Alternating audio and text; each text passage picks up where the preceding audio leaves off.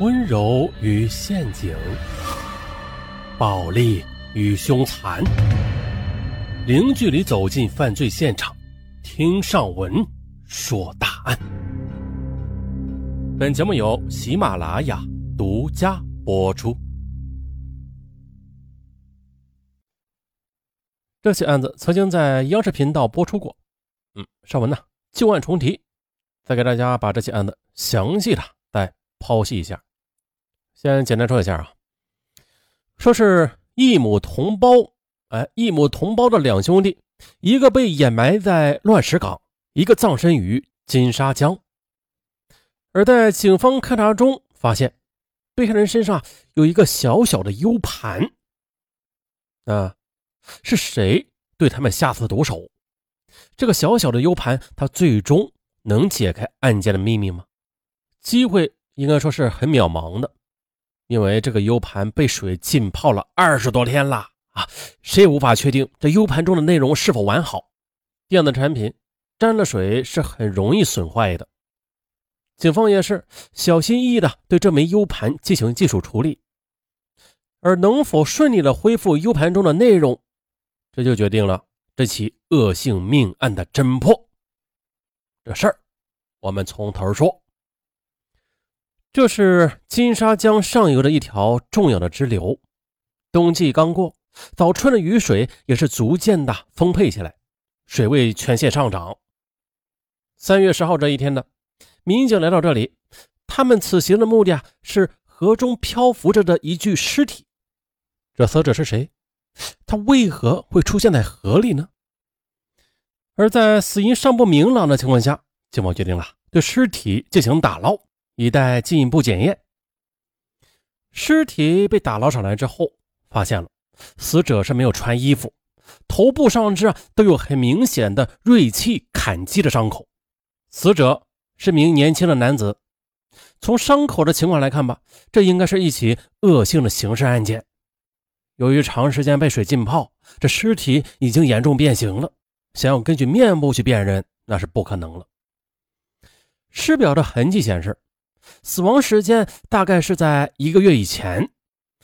通过进一步的检验，法医判明了死因：死者是颅骨凹陷性的粉碎性骨折，还有锐器多次砍击形成的软组织裂伤，因此这死因就是颅脑损伤死亡的。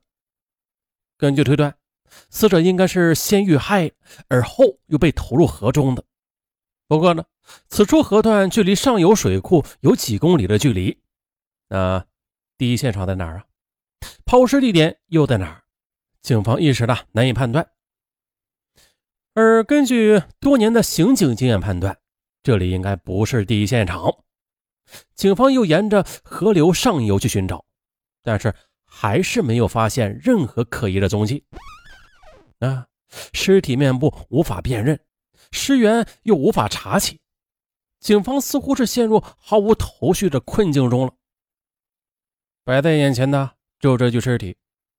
在确认死因之后呢，法医仍然是试图从尸体上寻找突破口。哎，也就在一个极容易被忽视的部位，法医有了新的发现。法医在清理尸体的时候啊，发现了这死者的眉毛怎么如此的浓厚啊？通过仔细观察，警方发现了。死者的眉毛是将天然的眉毛给拔除了，然后又重新纹了上去的，俗称纹眉。哎，这通常是女性对眉毛进行美容的一种方法，可是，在现实中的男性纹眉情况很少吧？啊，反正上文是没见过。那纹眉是死者的一个十分显著的特征啊，这个符号它意味着什么呀？它和死者的身份。又有着什么样的联系呢？他对侦查又有什么帮助呢？警方当时是这样分析的：说这男性纹眉啊，一般就是社会上的小混混啊。当然了，这是警方分析了啊，不是上文说的。呃，提前打个预防针啊。还有一部分是受过打击处理的人。呃，根据经验，警方对看守所在押的人员以及近期失踪人员进行了重点摸排。并且提取了死者的 DNA 进行入库对比，然而让尚文的话筒最近又出问题了，没有有杂音啊，希望不要加重啊。啊，话筒不便宜啊，千万不要出问题。啊。咱们接着说，警方提取了死者的 DNA 进行入库对比，然而让警方没有想到的是啊，纹眉这个特征并没有给排查工作带来实质性的进展，由此排查工作一时间难以取得突破。那接下来，警方就将目标转向了这枚从死者周围呃发现的 U 盘了。看到没？又有杂音。哎呀，千万别坏啊！警方在死者的裤兜中啊，发现了一枚粉红色的 U 盘。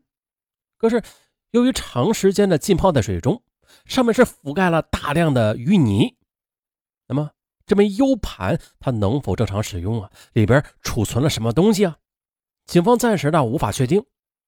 但是啊，除了这枚 U 盘之外，死者身上再也没有发现任何有其他价值的线索了。警方就决定啊。一方面将这个 U 盘交给技术人员进行处理，另外一方面对周边地区展开了走访调查，尽快的确定死者身份。那作为死者身上发现的唯一的物证，这枚 U 盘就寄托了警方最后的希望了。U 盘成了警方侦破案件的救命稻草。啊，不过幸好的啊，经过修复和清理，U 盘已经大致的恢复了原来的模样。那么呢？在这枚小小的 U 盘中，它究竟是储存了什么呀？又会给案件带来怎样的突破呢？接着，民警将修复好的 U 盘插入了电脑。哎，U 盘里的内容显现出来了：几首歌曲、几张生活照片和一份个人简历。简历的主人公是邵通市区某社区的一名社区主任，名字叫贾华。警方初步判断。这贾华应该是 U 盘的主人，啊，这下好了啊！简历上的信息与法医推断的死者的年龄特征是比较吻合的，大家都感到很兴奋，感觉到了这案件侦破在即了。根据简历提供的信息，警方又联系了该社区的派出所，对这个名叫贾华的男子进行身份确认。可是过年这几天啊，贾华还报警称自己的车辆被盗了，那么。死者就不可能是贾华了，因为呢，警方前几天还和他联系的。哎，派出所反映的情况让警方十分困惑。一般情况下呢 U 盘是主人随身携带的物品啊，这是指一般情况下。可是这个不一般，却让警方很着迷了。如果死者不是贾华，那死者是谁呀？警方分析。贾华，他最少应该是和本案有关的，他应该和死者认识。二零一四年一月二十七日的尸体出现一个月之前的一名男子慌张的来到派出所报案。从重庆出差回来之后啊，他发现自己的帕萨特轿车不见了，他怀疑车是被人偷走了，而这名男子正是贾华。通过询问呢，侦查员感觉到。汽车的消失似乎与一月十三日发生的蹊跷有关。据贾华说，十三号晚上自己是十一点多钟回来的。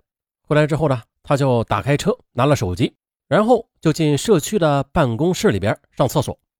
据贾华的回忆，当天他回社区办公室的时候啊，天色已经晚了，而巷子里又没有什么路灯，漆黑一片。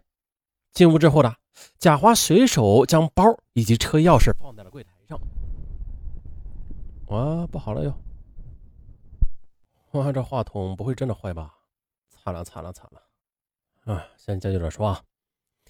贾华随手将包以及车钥匙放在了柜台上，然后进入卫生间上厕所。可进入卫生间不到三分钟呢，贾华就听到外面有人说：“哎哎，这里是你家了啊，到你家了。”贾华感到很奇怪，贾华感到很奇怪，这里明明是社区办公的地方啊。啊，怎么会成你家了？可是门外的响声马上引起了贾华的警觉，这究竟是什么人闯入了他的办公室啊？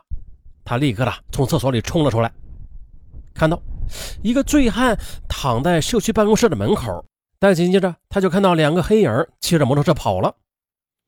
然而啊，当时是这门口的巷道啊，他是伸手不见五指的。坏了坏了坏了，这话筒真要坏！呃，听友们有有有懂的吗？电容话筒啊，说一说这么一会儿啊，它就会出现会出现异异响啊。如果不录书的话，它是不会出现异响的啊。只要录书有声音，它就不定时的就出来了。这种情况是昨天就出现的啊。啊，算了，明天再看看什么情况。嗯，再接着再说会儿吧。刚才说到两个黑影骑着摩托车跑了，然而啊，当时的巷道口这伸手不见五指。摩托车的速度又快，贾华只看到两个模糊的背影。这问题来了：如果他们是来送人的，那为何又走得如此匆忙呢？可是啊，等到贾华再回来的时候，就发现，哎呀，自己的车钥匙哪儿去了？